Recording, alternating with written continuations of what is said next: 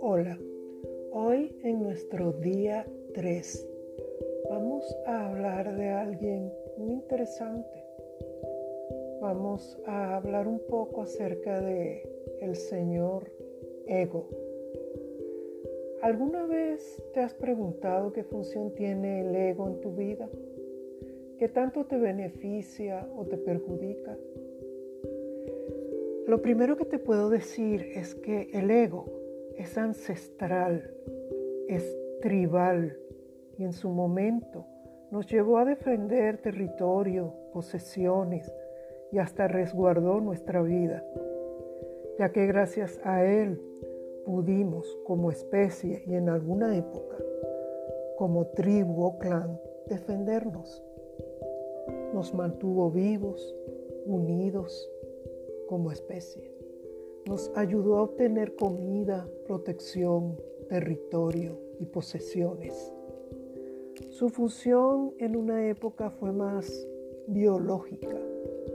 El ego no se puede eliminar o anular, pues viene de nuestro ADN ancestral y colectivo, pero sí que podemos identificar cuando no caer en sus trampas y desplazarlo para vivir cada día mejor. Como bien te dije en el día inicial de este recorrido, por los primeros 15 elementos a analizar para cultivar tu espiritualidad, no tengo la verdad absoluta. Solo he aprendido a vivir sin cargas, sin limitaciones y gestionando lo que llega a mi vida con cada herramienta que conozco y manejo a través de mis estudios académicos, mi experiencia de vida y la cantidad de veces que en el pasado reconocí y entendí que mi vida no era nada, en nada espiritual. Eso me llevó a comenzar el viaje a mi propio ser e iniciar una nueva forma de vivir la vida. Porque eso es importante, aprender a vivir de otra forma, en búsqueda del equilibrio, la gestión adecuada de mis emociones y el enfoque de mis pensamientos y siempre, siempre dar lo mejor de mí a quienes me rodean. Aunado al firme propósito de dejar algo positivo en cada persona que me conoce, al menos dejar sembrada la semillita de la esperanza, del amor y de la fe por la vida. Conocer la esencia del ego y su propósito en nuestra vida es fundamental para cultivar la espiritualidad, ya que él tiende a dominar nuestras vidas de tres formas precisas. En primer lugar, el ego te invita a creer que eres lo que tienes y por ello te empuja a tener más cosas materiales, es decir, a vivir desde el tener y no desde el ser. Ya que te siembra la idea de que mientras más tienes, eres mejor persona y estarás muy bien. Y sabes, nada más lejos de la verdad. En la vida es importante tener, es bueno tener, es necesario tener y disfrutar lo que desea, sin que eso se convierta en una suerte de competencia con tu ser por demostrarte que tienes más y mejores cosas que otros. Esto te debilita y hace perder mucha energía vital. En segundo lugar, el señor ego te hace creer que eres lo que has logrado en la vida. Te invita a competir y es entonces cuando pasas a vivir desde el hacer. Y entonces te convertirás, debido a esa sembrada desde tu ego, a esa idea que está sembrada allí, la trampa que él te tiende, a hacer y hacer. Entonces te convertirás en hacer cada día más y más y así poder sentir que eres mejor persona debido a todo lo que haces y por ello vivirás cada día mejor según él.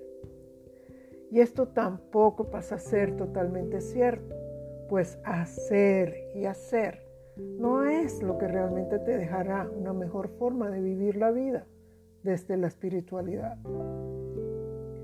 Hacer lo que te gusta y dar lo mejor de ti en todos los ámbitos es importante para alimentar tu proyecto de vida y darle sentido. Sin embargo, llenarte de actividades y tratar de hacer muchas cosas te mantendrá en un estado de estrés y competitividad nada saludable y solo te llevará a vivir en permanente búsqueda de más y más cosas por hacer. Es un círculo nefasto. Hoy te invito a que te preguntes de esas tantas actividades que haces, ¿cuáles son las que realmente le dan sentido a tu vida y alimentan tu proyecto de vida? El tuyo, no el de otros. Eso es fundamental identificarlo. ¿Qué es lo que alimenta tu proyecto de vida? En tercer lugar, el Señor Ego te hace creer que siempre tienes la razón, llevándote a querer dominar y tomar control de todo y de todos. ¿Y sabes qué? Esta es una de las mayores causas de infelicidad en el ser humano, pues te mantendrá en permanente conflicto, ya que la vida se basa en el convivir y el estado del ego que domina te aleja de vivir y disfrutar desde el ser. Dejar ir es todo un arte, requiere maestría total para no engancharte en posiciones cerradas o querer desear tener siempre la razón. No te imaginas cuántas situaciones desagradables vas a evitar. Y no es ceder siempre, se trata de no quedarte atado o atada, enganchado a una posición. Esta es una de las trampas más comunes que el ego te pondrá y probablemente caigas una y otra vez.